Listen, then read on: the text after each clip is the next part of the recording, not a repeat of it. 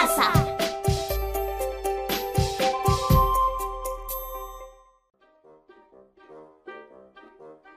Leemos Juntos es un programa creado para todas y todos los peruanos, donde podrán imaginar, disfrutar, soñar y seguir su camino como lectores y lectoras. Y no olviden que este programa es para todos los chicos y las chicas de secundaria.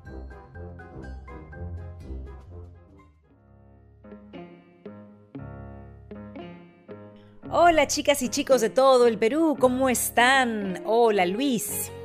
Hola chicas y chicos. Katy, he estado conversando con mi sobrino y me dice que últimamente le cuesta explicar con palabras cómo se siente.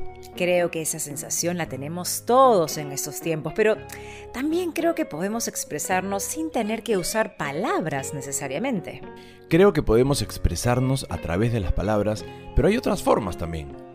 Claro, Luis. Chicas y chicos que nos escuchan desde casa, ¿hay alguna actividad fuera de hablar que les permite expresarse y sentirse libres? ¿Qué tal si le preguntamos a Juan? Juan, ¿estás ahí? Sí. Hola Katy. Hola Luis. A mí me pasa con la música. Me gusta mucho tocar el cajón y cuando lo hago, siento que puedo expresar mi estado de ánimo, mis emociones. Siento que me libero al hacerlo. Creo que a todos nos pasa, con la música, la literatura, el baile. Juan, estoy seguro de que te vas a sentir identificado con Simbilac. ¿Simbilac? Sí, Juan, Simbilac.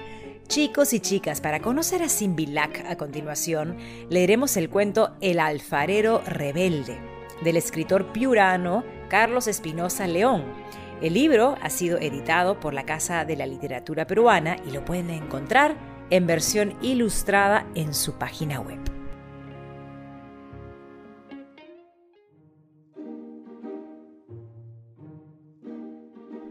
Simbilac apareció un día.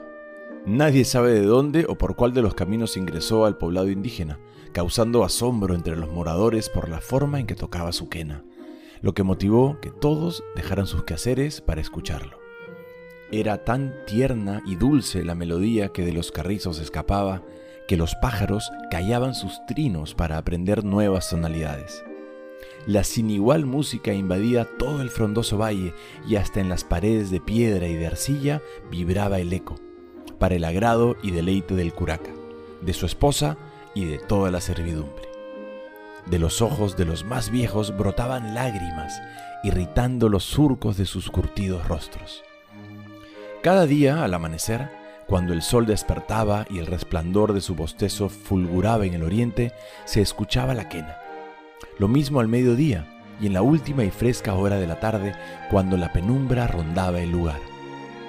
El pueblo lo quería mucho porque en la montaña les anunciaba a los hombres la hora de trabajar la tierra y a las mujeres la de preparar los alimentos y tejer los mantos. Y al mediodía invitaba a detener la faena para darle un momentáneo descanso al cuerpo y continuar con más empeño hasta el final de la tarde cuando se escuchaba otra vez su cautivante melodía, llamándolos a recoger sus herramientas y retornar al poblado. Era además Simbilac un hábil alfarero, y enseñó a los hombres del curacazgo a elaborar de la arcilla hermosos huacos y vasijas que les servían para uso doméstico, como ollas para preparar sus alimentos y tinajas para guardar el agua y las semillas, ya que hasta entonces los habitantes solo sabían hacer ollas rústicas y se valían del fruto del poto, como mates, limetas, guaces y lapas para esos menesteres. Los adiestró hábilmente en el quemado de las piezas, utilizando la hojarasca y el puño de algarrobo. Los colores y la arcilla que usaba Simbilac y que conseguía de las canteras sagradas a donde solo él podía ingresar eran el blanco y el amarillo rojizo. El blanco representaba el cielo al amanecer y el rojizo al sol en la última hora de la tarde. Además, aprendieron a representar mediante la arcilla los frutos, tubérculos, animales y paisajes cotidianos que habitaban tanto en la paz como en la guerra.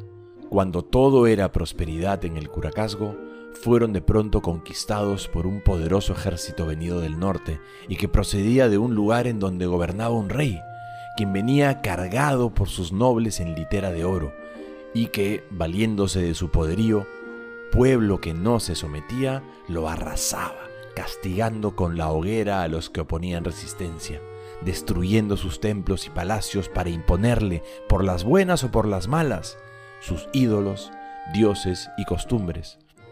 Y so pretexto de aceptar las tradiciones de los pueblos oprimidos, los sometía a la servidumbre, aprovechándose de sus riquezas y anunciando que sus dioses traerían peste y muerte a quienes no aceptasen las nuevas leyes.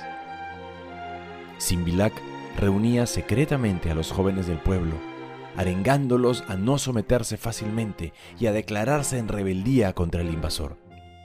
Así fue que les enseñó a confeccionar ceramios diferentes que mostraban el dolor del pueblo, marcando a perfección en los huacos el rostro del sufrimiento, la angustia y el cautiverio. Esto motivó que los guerreros del pueblo sometido acordaran una rebelión contra los invasores.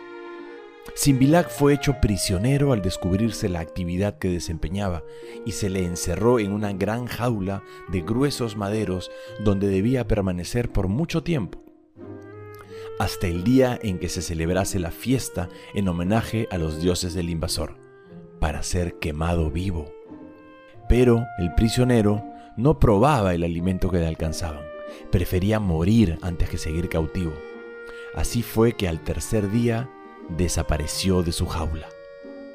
En su lugar estaba un pájaro pequeño, de pecho blanco y espalda rojiza, similares a los colores que Simbilac utilizaba en la confección de los huacos. Esto causó pánico en el invasor y nadie se atrevió a tocar al pequeño pájaro.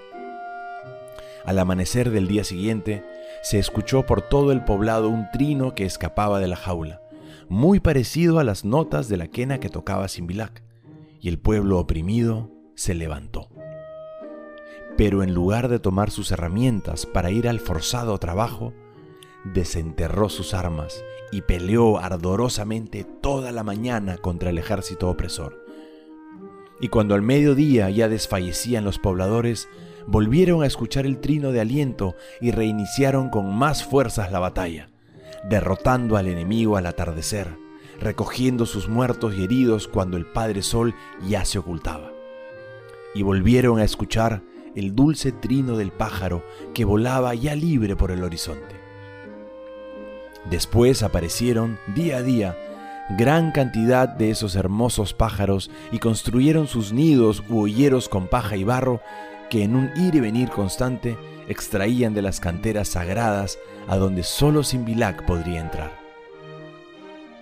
Hasta ahora, ese pájaro, llamado Chilalo, cuando se le somete al cautiverio, se deja morir de rabia antes que perder su libertad.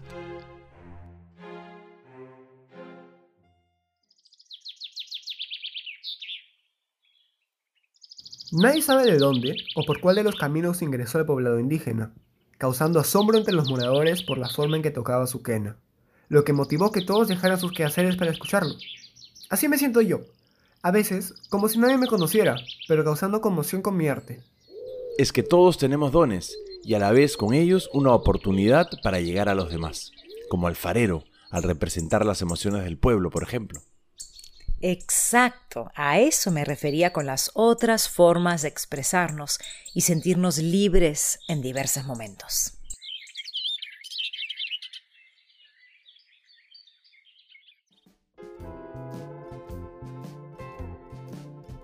Esperamos que este cuento les haya gustado tanto como a nosotros. Tal vez ustedes también pueden ser Simbilac para sus familias y comunidades, deleitándolos con sus dones y acompañando sus momentos difíciles. Conversen con su familia sobre esas actividades que les permiten expresarse y los hace sentirse bien. Ahora sí, con este interesante reto, nos despedimos. Hasta el próximo programa, chicas y chicos. Nos vemos. Chao, chao. Yo me quedo en casa de forma segura.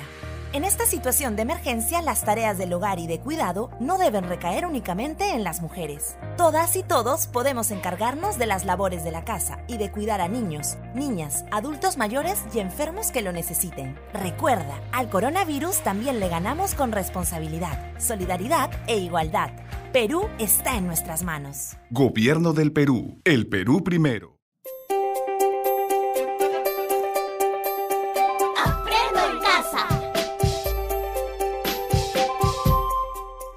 Ministerio de Educación. Gobierno del Perú. El Perú primero.